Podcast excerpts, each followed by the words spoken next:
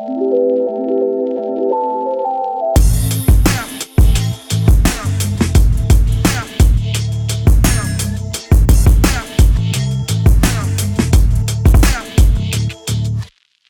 This is Pia from Pinery, and I'm here with a new episode OMR Media. Here we run interviews with decision makers, executives, and smart minds from the media industry, like our today's guest, Ben Smith, editor in chief of BuzzFeed. Dear English speakers, please bear with me for a moment and a note to our German listeners. Hallo, liebe Heimatohren des OMR Media Podcasts. Äh, das ist eine weitere Folge, äh, eine weitere englische Folge. Ihr dürft also die nächsten 40 Minuten meinem Denglisch zuhören. Enjoy. That was German. Talking to Ben is intense. He is one of these people who have a million thoughts on his head, and our conversation orchestrated some of his positions and views around standards, principles, and ethics in journalism. What his favorite digital media source for news and entertainment would be if BuzzFeed didn't exist.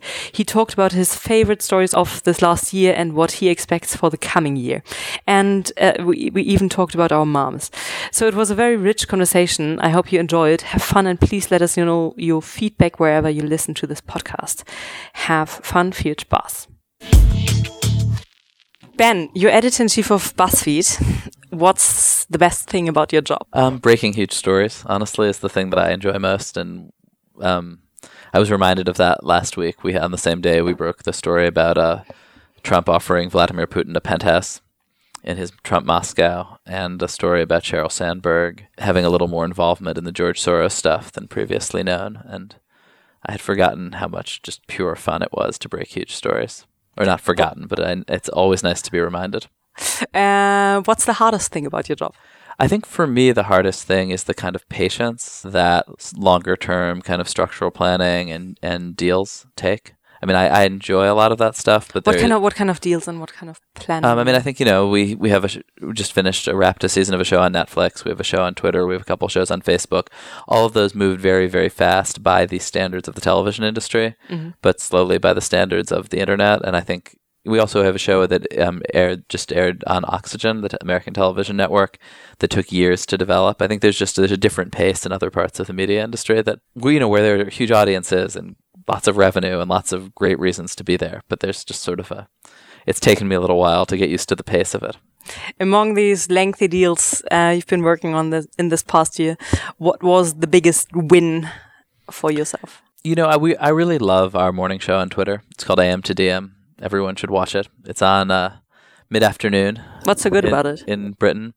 Um, it's really authentically rooted in our newsroom. You know, it, it's our people, it's our reporters, it's our stories, it's our sort of voice and connection to the internet, and we are able to then bring on really great guests and break news. You know, uh, whether it's major celebrities or presidential candidates, and break news out of those interviews. And so it's sort of a virtuous cycle, and it all happens on Twitter, which is the you know, kind of the beating heart of news. It's the central vein of news, whether you like it or not. And so it gives us, it's sort of piped r- directly into that conversation. When you joined BuzzFeed, um, coming from Politico, I think 2012, right?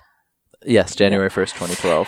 Well, that's exact. So, uh, do you think, uh, where was it clear to you that BuzzFeed will be a home for you where you can do these things of uh, investigative journalism, breaking news stories? When I think back then BuzzFeed was still a brand that was much more associated with these GIF loaded listicles. Oh, yeah, yeah. No, BuzzFeed was born out of kind of web culture and experimentation and, and fun stuff that we now call entertainment. There wasn't even really a word for it then.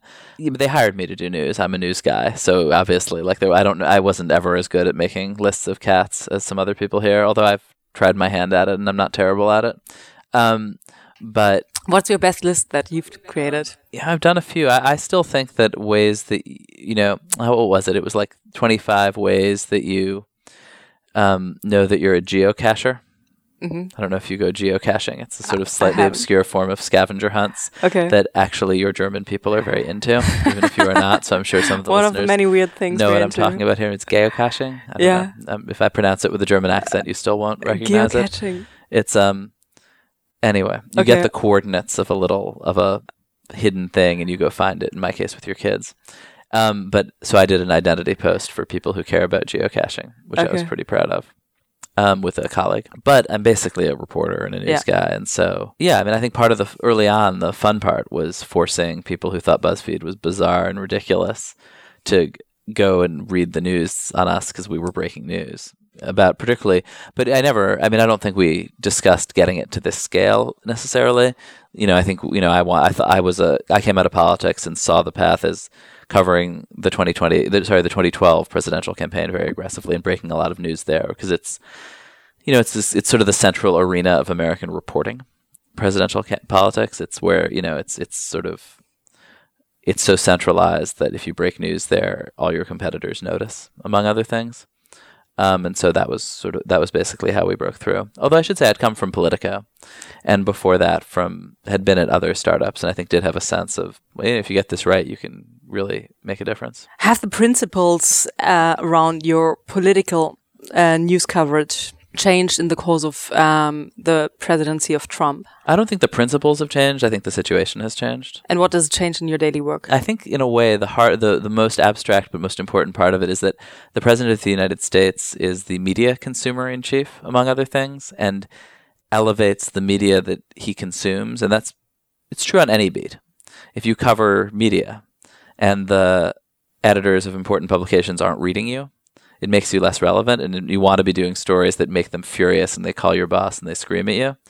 Um, and Trump, re, you know, consumes the media of the 1980s. He cares about the cover of Time magazine. He cares about television. TV he cares about the Washington Post, the New York Times, and the New York Post, and that's it.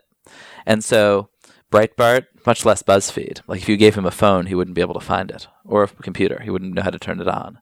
And so, I mean, he is aware of you. He did call you. oh yeah, but you, but it, yeah, oh, he's we've gotten his attention with reporting. Yeah. but we're never going to be, and not that you, and you never really want to be insiders in a White House. You never want to be captive to power, but I think we certainly are very comfortable with the status as, as outsiders here. And then Trump lies all the time, and so you. I mean, there's a convention of access journalism that when you talk to people, they tell you the truth. You know, as as I am now, obviously. And um, if he violates that convention, what what even is the point of talking to him? Is this difficult question? But I was wondering if there were Trump-related changes to your ethical and journalism standards you're working on. Um, when I was reading your ethics guide, and there were many things around um, objectivity and transparency around it. I don't think we use the word objectivity at all. No, you don't. But you you don't use the word, but I think you describe it in many in many other words. Like for example, We try. I mean, I think fairness is. I mean, I, would say that we try to that we try really hard to be fair and to not let reporters' preconceptions shape what's written, and that's Yeah. certainly still true. I, no, I actually don't think that stuff has changed at all. Mm-hmm. are there any learnings with covering Trump that you're actively sharing with your other global editions?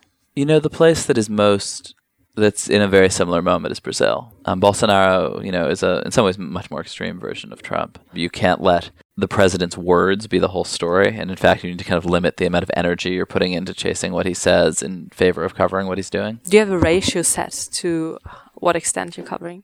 No. What would be too much? What would be something that you would not? Well, you know, the main. be I mean, it's more that the main. It's not like. I mean, there's no. You know, you can publish a thousand stories, and if nobody reads them, is the is that is that is does that represent in the numerator? Is that one thousand or is that zero? Like I don't know. So I'm not. It's not so much about production as about people's time. I mean, the main as a reporter, the only resource you have is your time, and so it's really about trying to make sure that most of our reporters are not chasing the moment to moment. You have this entertainment driven side of your of the BuzzFeed DNA and it's um, maintained. And on the other side you have um, you are more and more known for breaking stories for investigative journalism for the Russia investigations etc it's I think very clear how you measure the impact of your uh, entertainment side of things probably just reach. How do you measure um, your work on the investigative investigative storytelling and serious you know, re- journalism so I would, it's funny. I, I actually don't. That's not true of the entertainment side. I think you know, reach is the easiest thing to measure. It and is. so we measure the hell out of it, and we measure all the things that you can measure well. But we've also always. What else do you measure? I think Jonah has also always seen a big part of BuzzFeed's DNA as about things that are harder to measure. You know, the being a positive force in the culture, bringing people together, making people feel less alone. Those are all things that YouTube and you know, fun quizzes and lists and things people share in social media. That's sort of the the better side of social media, essentially. That I think we don't you don't often hear about, but is real and is something that is in the DNA of, of BuzzFeed. And I think it's yeah. So I think like there, How do you measure those? you don't. Things? They're very hard to measure. You don't pretend to make up stupid metrics for them. But that is. But but there's also a trap in only caring about things you can easily measure. That I think we're pretty aware of. Um, and then on on the you know all the way to sort of complicated investigative reporting, you know we care we still care a lot about reach. Conversely, for that stuff, right? Like it does it does make a difference when a story goes huge and reaches millions of people. Yeah, I think you said in an interview that breaking news has the biggest virality potential. Yeah, it must have been a while ago. Yes, the internet keeps changing. Um, and Leon, lots of people want to know what's happening in the world, but also there are much harder to measure aspects of it. Does it get a policy change? Does it change people's lives? Does it make people feel that you're out there fighting for them? And those are things you can, you know, you can try to measure with survey research, which we do, and brand studies and things like that. But ultimately, those are, you know, it's sort of my job to have a feel for that. And what's your feeling? I mean, my feeling right now is it's going well. Like I think that we actually have managed. I think partly because we care a lot about traffic and reach, but are not obsessed with it and aren't and, and are realistic about journalism. That I think we have been able to, you know, hit really hard. Last week, the millennial news site Mic announced a very ungraceful ending and sold for something like nothing, five million. Did their last ditch sale ring a bell for you, or how did it echo within the BuzzFeed universe? I mean, I think it's a really, I mean, it's obviously like a challenging moment broadly in digital media, mm-hmm. and then it's a hard time to be small. You know, I think I think that these sort of small and medium-sized places that never quite found a lane for themselves and that were reliant on you know one or two pretty limited businesses were are very very vulnerable right now, and that's what you know that's what you saw with Mic. I mean, I, don't have a particularly sophisticated analysis anybody else doesn't have. I mean, it sucks. And there were lots of great people working there. Unlike a, a tech product, a content driven outlet lives by the brains who produce the content for it and by the audiences that consume the stories.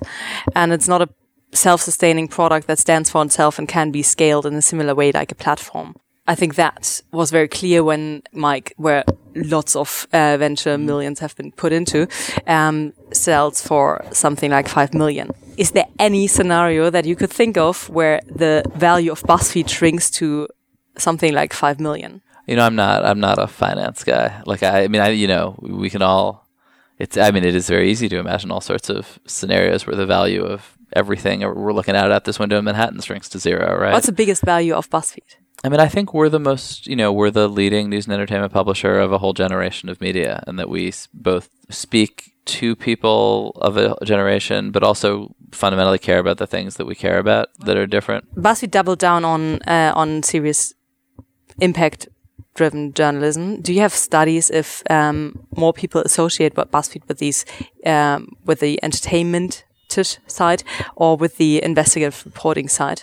And Oh, certainly the entertainment side. I mean, it's this, it's you know, BuzzFeed is a huge entertainment brand that touches most millennials in America most months, and most.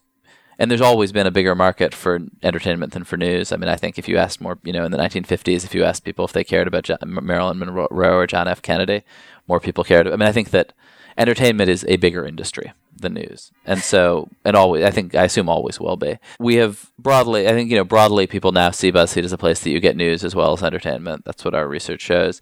And then the other thing is that people who care a lot about news and take us seriously, and in some sense, if you're doing news, that's what you are most focused on.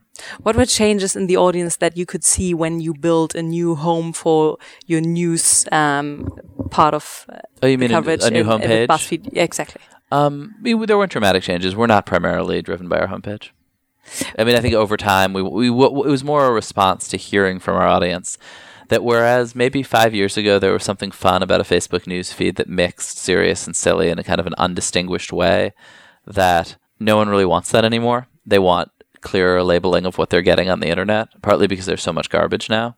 And so I think that's what we were responding to was a sense that our audience wanted more clarity around what was news, what was entertainment. And and I think we you know we've seen you know on election night we had a lot of direct traffic to that BuzzFeed News homepage, and we hope I hope your listeners will bookmark it. But asking people to bookmark homepages in the year 2018, like it's pretty late in the day. in terms of the donation or membership kind of Yeah. model that you uh, that you built in the last year and or launched last year. Really launched launched in the last month. Yeah. for real. Wait, last month? Yeah, we, we, Okay. we were experimenting with it at a very small scale and finally put it up for real three days ago as of this interview. How much do you think is that um, is people's willingness to pay for BuzzFeed or to, to donate for the stories or for the perks that they get when they um, when they become a paying member. Um, how much do you think of this willingness of audiences is driven by the new side of BuzzFeed's um, brand? Oh, it's it's a news. The subscription is entirely based in news. Yeah. And I think part of what we found is that people, when you say to people, "Would you like to subscribe for some additional benefits, but also to in order to help keep news free for Yeah. everybody?" No, that but sorry, let, let me change the question. Um, what do you think is the reason why people are paying for BuzzFeed? because they for the appreciate the, journalism broadly, and then and then and then actually more narrowly because we do a specific story that matters to them. I don't think that many people subscribe for abstract reasons. I think and, and people don't and people other than people who actually work in the business don't necessarily like love journalism in the abstract. They love you know they love it when you do a story that matters. BuzzFeed is a global brand. Um, and you also have a team in Germany, I think four reporters, Mm-hmm. right? And um, we have a um, good split of a German audience here. What are the biggest uh, differences that you experience in the German market? I mean, Germany is a complicated market for people like us because the internet it's le- much less social.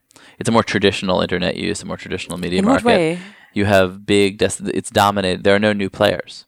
It's dominated by huge legacy publications websites, which are still figuring out how to be websites and not just places that throw up news articles from the paper, but Spiegel and Zeit Right. and um, and and a handful of others But in the US, dominate the internet the- as they do dom- as they dominate the um, news market broadly. Whereas in the U.S., you know, the New York Times and the Washington Post are important players on the internet, but so are Huffington Post and Business Insider and BuzzFeed and a bunch of others. I think this may, may be changing a bit, but Germans use social media differently. There's less sharing on social media. I think Germans uh, don't like to show off themselves as much as American people do. Yes. So I think Well, they it's not like just Americans more. though; it's people anyway. I mean, Germany is at the less than anyone else. I think are more private in in their use of social media. But I mean, the the kind of coverage that you do in Germany uh, is around very serious topics and not necessarily Yeah. just grown on on we do, we- Facebook. We, do a lot traffic, of both in Germany. We do we have we do a lot of fun stuff in Germany. One thing we found actually is that some of our most popular posts are written by sometimes German, sometimes American, sometimes German writers working with American writers in English about and the, and the topic is weird stuff about Germany. Germans are really interested in what other people think about them. Absolutely. Maybe everyone is, but that has worked. But that's one. What's the weirdest thing that you find with the Germans? Um, what's the weirdest thing that I find with Germans? The way they use the internet. It's very, it's very weird. I don't they're they're, understand yet. they're heavy dependence on legacy media for their information. Right. So there is a dominance of legacy media, but still that does not shape the entire way how people use the internet. No, no, not at all. But the, the sort of news ecosystem. There's not. There aren't.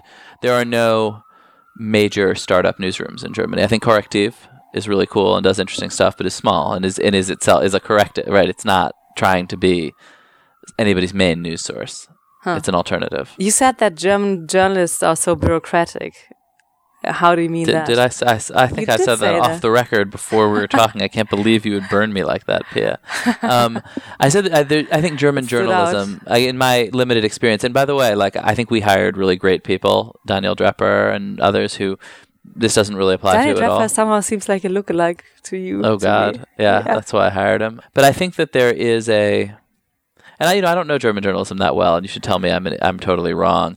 But I think that there is a system of working your way up inside major institutions that is most people's career path, having gotten degrees in journalism, that is a bit more rigid than yeah. than in than in a lot of other places, and feels, I guess, less just and I, and I guess the German journalists who I have met and worked with, many of whom I really like, are a little less eager to light things on fire just to see how they burn than, for instance, Brit- British journalists. Mm. It's a somewhat more it's a careful, thorough, a lot of good things about it, but also less. I think a lot of good journalism is a little bit kind of anarchic, and I, I see less of that in German. So I think there are there is. But you should tell me because you're the expert, and I've just gone said dumb I'm things not the expert pe- of the outside, the distant view on German journalism, but uh, but what I see is that there are some journalism uh, principles that um, from the outside don't make too much sense. Like, for example, the habit or the rule that you have to authorize any interview. And that means that after this interview, I would send you the, the, the audio file and you could delete and change everything that you like. And Yeah. that's especially with written interviews with politicians. Yeah, it's wild to me. Yeah. it's Although there's something kind of wonderful about it because I think like What is wonderful about it? That after you publish it, I can't say you got me wrong because it is true. In an interview like this, like I might have said something like uh, like what I just said about German journalism was a little stupid, and I might say when it's published, I might say, oh, you know, I didn't really mean that. I kind of misspoke. And if you, if I had signed off on the transcript, you'd say like, what do you mean he misspoke? I showed him the transcript and he signed it. And I think there's some power to that actually. I don't think it, I think it's it's kind of weird because you allow people to sometimes these mistakes are very revealing but I also think it's kind of kind of interesting. So I think when you take interviews with politicians, um, you can have an interview and then you send the written interview back to his press office and then anything can be changed. And that's not how it's supposed to be, I think. Yeah, Then there was one, something else. Um, there's the rule, of course, I think that's global, that um, as a journalist, you try to keep a certain degree of objectivity to things. And um, recently there was the online editor in chief of Die Zeit, Jochen Wegner, and he said in an, in a podcast interview what he voted for in the uh, in last year's elections. see, podcast interviews are where people always fuck up. It's a well-known fact. Are you? Do you feel like fucking up here? No, I'm No. very careful. So, but um, I think when you take this principle of transparency, I think it's even good when journalists disclose what they vote, what they're voting for, because uh, it would be illusionary that they can be fully objective to things. So, I, I, I, guess I disagree with that. I think that there. I I don't know who has this illusion that people can be fully objective. I've never actually heard anyone say that. I only have heard people say that it's not true. But on the other hand, so do you think that? But on the other hand, let's say let's take it out of politics. Let's say you're covering a um, you're writing about sports, and there's a player who you think is like incredibly horrible looking and has bad breath. Would you tell them that? That'd be honest, obviously. But it would obviously also make it very difficult for you to get it, to it- cover them. And your and your as as responsibility it's not to the people you cover. Your responsibility is to your audience.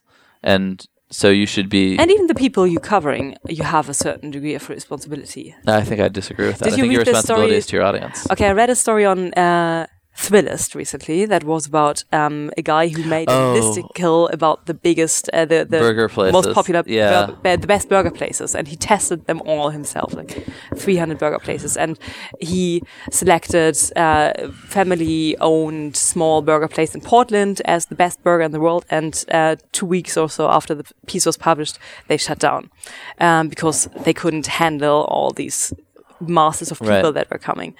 And I think the article um, raised a very good question around responsibility about people or businesses that you cover, where he, the journalist, felt guilty of um, letting them shut down. Oh yeah, no, I think that's true, and I think like you can do harm that doesn't. Yeah, no, and you make trade offs that, and you, you. I think it may be on the principle your audience wouldn't have really wanted to shut the place down, like down. But no, I think you're right. Yes, there are there are there are sort of responsibilities not to harm, not to gratuitously harm the people you cover. But I don't think that you owe people you're covering a responsibility, for instance, to be transparent about your intentions. Have you ever harmed someone that you were writing about?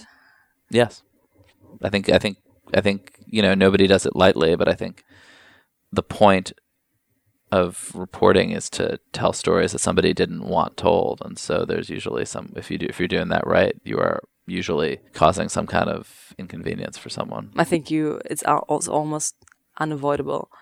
I think it's like taking a picture of someone and you typically don't like yourself on the picture and uh, see things that you don't like to see and it's just from one perspective but uh, Sometimes, but it's still- also maybe it's because you're doing really terrible things and are trying to hide them from yes people. there is of course harmful and intentional So there's a great American saying that I want to get right, so I'm googling it on my phone right now.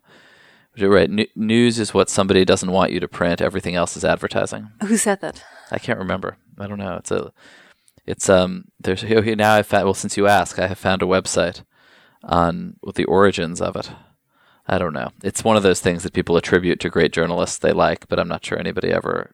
Yeah. How much do you interfere with the business side in your or the commercial side in your day-to-day work? Do you have a system of church and state in place at BuzzFeed, or how much So, is it inter? We have connected? I think let's see. I think we have a very strong separation of church and state in the news division, but uh, because I'm the editor, I sort of am the church's em, you know, um, what do you emissary to the state or vice versa, whichever, Pope. or the state, not the pope, the uh, the nuncio. Ah, okay. How much of your editorial decision making is interconnected with uh, business decision making? None of the day-to-day editorial decision making touches the business, And on a higher we level? regularly, you know, write tough things about advertisers and partners. And I think there's an, I think it, you know, people who work at those companies, to their credit, understand that that's how news works. I think, um, you know, on a higher level, sure, we're trying to think about what is the, you know, what areas can be lucrative for us. What, you know, what is a good business? AM to DM is a great business, and certainly that's part of why we're doing it. So now the biggest one, the biggest revenue stream is programmatic or commerce. Um, I think you know. I think I think our traditional advertising it mu- is still the largest revenue stream. It's just that we now have a lot of others as well. How big will um, the membership or direct user revenue stream will become in the um, diversity of? I mean, I assume next year not very big. I mean, I think that's that's a very long term play, and something that we both need to figure out, and that we need to sort of understand what our audience wants, and then just to grow gradually. I mean, I think if you if you look at the Guardian, for whom it's now this incredibly important source of revenue, that took what seven or eight years. they hit the one million recently. One million members. What's your Yeah. What's your goal connected to membership? Um, I'm not sure I would tell you if I knew if if I if I, uh, if I knew, but uh, yeah, I don't have it on on my at my fingertips. Okay, Ben, I have a couple of rapid fire questions. Which um, BuzzFeed story excited you most recently? Uh, the Putin penthouse story. Yes. I literally jumped up in the air when I heard that we confirmed it. What German BuzzFeed story excited you most recently? Let's see. You know, I guess I would say two. I mean, Juliana's coverage of intersex, Uh-huh. Um, both on the website and in the Netflix show, has been really amazing. Like, just it's something that you know, that it just a, it's a somewhat different story and a different fight than we're having here, but so powerful and interesting. And she really was able to move that story forward. Um, and then this is a little older, but Pascal Mueller's coverage of um, sexual assault in um, uh, in the strawberry fields of Spain and how these you know strawberries were being kind of given this stamp of approval in Germany was a great story. What's your favorite podcast? You know, I'm, I I I listen to podcasts fairly often, but I don't really. I'm not really a regular podcast listener. I've been listening to the Moth Story Hour a bit lately. I feel like I should have a better answer. There's a kids podcast called Six Minutes. That's pretty good. New York Times or Washington Post? Speaking of legacy. If I had to, if I, which is which do I prefer? Yeah. I grew up here in New York. I'm a Times guy. Uh-huh. My Um, mom, always, my mom probably still wants me to work at the New York Times, but always did. What are you telling her? You know, I interviewed for jobs there three times. They all went, all the interviews went like catastrophic, catastrophically wrong. Why? Specific reasons. I when Jon Landman was the Metro editor, I sat down with him at a place in the theater district, his like favorite place, and and knocked this like giant American-sized Diet Coke right into his lap as I sat down. And then and then the next Metro editor. This is when I was a New York City reporter covering local Yeah. stuff and going for jobs on that desk. The next one, I um. I, she said, "Oh, you do anything to work for the New York Times, right?" And I was like, "Oh, absolutely, you know, anything." And she said, "How about moving to Albany?" And I said, "Oh, no, not that." Which is the sort of godforsaken state capital of New York. And then the third one for more conventional reasons. I think I was already thinking that the internet was important, and the person who interviewed me didn't think the internet was so important. Are you telling her that BuzzFeed is something like the New, No, New York she's, Times? she understands. Okay. Is she reading your stuff? Yeah. Okay. I Um, think she. I think like a lot of moms, I think she goes to my Twitter page and sees stuff there. I think. I think Twitter. my pages, mom retweets everything. That Yeah, I think tweet. Twitter pages are great for moms because it's like you can just see what your child is. You can, I mean, they don't. I don't think they use Twitter like the rest of us use Twitter. You know, like in, in the feed with lots of voices. It's just like you just put up your kids. You know, twitter.com slash Pia, and then you just go there and you can fave everything they do. It's kind of great. I think it's for American moms, not for the typical German mom. They're Perhaps. usually not on Twitter. I mean, But the typical mom is. person is not on She, Twitter. she even has more followers than I do. I think. Oh, that's brutal. That's Yeah. like a real red she, she flag. deserves it. She deserves it. She's a journalist. Right. Um, from a user perspective, Facebook or Instagram? Insta. Instagram is even better for moms, I think. Yeah, you know, I was actually the last really real power user of Path, Uh-huh. which I don't know if you remember, but it was a social Not network sure. that was spun out of that was a former Facebook engineer made that was supposed to be like a kind of a private Facebook that was it didn't push you to share too much. It was you would it was sort of perfect for sharing kids pictures of your kids with your family and images with your family. Sort of like a like a small an Insta that wasn't aimed so much at building a huge social network. Um, and as a result, it collapsed and was sold to a Malaysian company and finally went out of business this year. And so now I had to sort of move all that stuff to Instagram. It should have pivoted to a family network just for kids and their moms. It pivoted, well, it was that really. It pivoted instead to um, a being a messaging app for Malaysian teens, Ah. but then that didn't work out either. What's the most interesting thing on the internet right now? I mean, everything is on the internet. I suppose I'd have to say Donald Trump.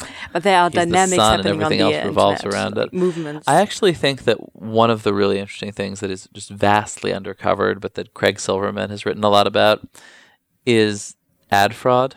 I mean, uh-huh. it's just in my head because we had a story the other day, but you know, tens and hundreds of millions of dollars that, in some sense, ought to be going to publishers get stolen by criminals doing often quite clever things with apps that mimic the behavior of real users, and then they steal money from advertisers.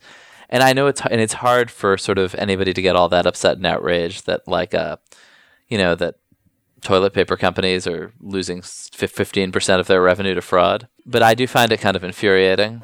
if BuzzFeed didn't exist, what would be your favorite independent digital media source for news and entertainment? Let's see. That's a great question. What do I? You know, I'm an old blogger, and I used to like read the blogs. Like I would type in the URLs of blogs, and none of them really exist anymore.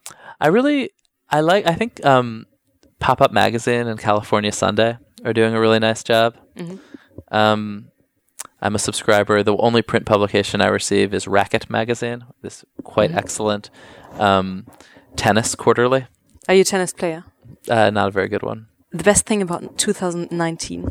I'm just going to answer narrowly, which is that I, you know I am an old political reporter and I love covering national campaigns, and I think we have an opportunity to really be a very important place where the Democratic presidential campaign will play out between our coverage and AM to DM, and so I'm very looking, very much looking forward to being part of that.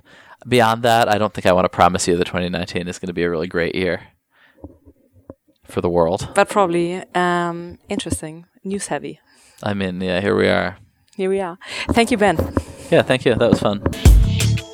That was Ben. I hope you enjoyed this interview. If you did, please let us know. And if you didn't, please let us know too, wherever you're listening to this podcast. If you're still listening but don't know about my company Opinary yet, you should um, probably check us out. We drive on site engagement that boosts loyalty and converts engaged users into anything from paid subscriptions to app downloads uh, to newsletter signups. And the world's leading publishers and brands are working with Opinary to build a deeper connection with their readers. If you want to hear more, please send me an email to pia at opinary.com. That's P-I-A at O-P-I-N-A-R-Y dot com. Us Germans like complex things. That also includes complex company names. Thanks for listening. Bye-bye and tschüss.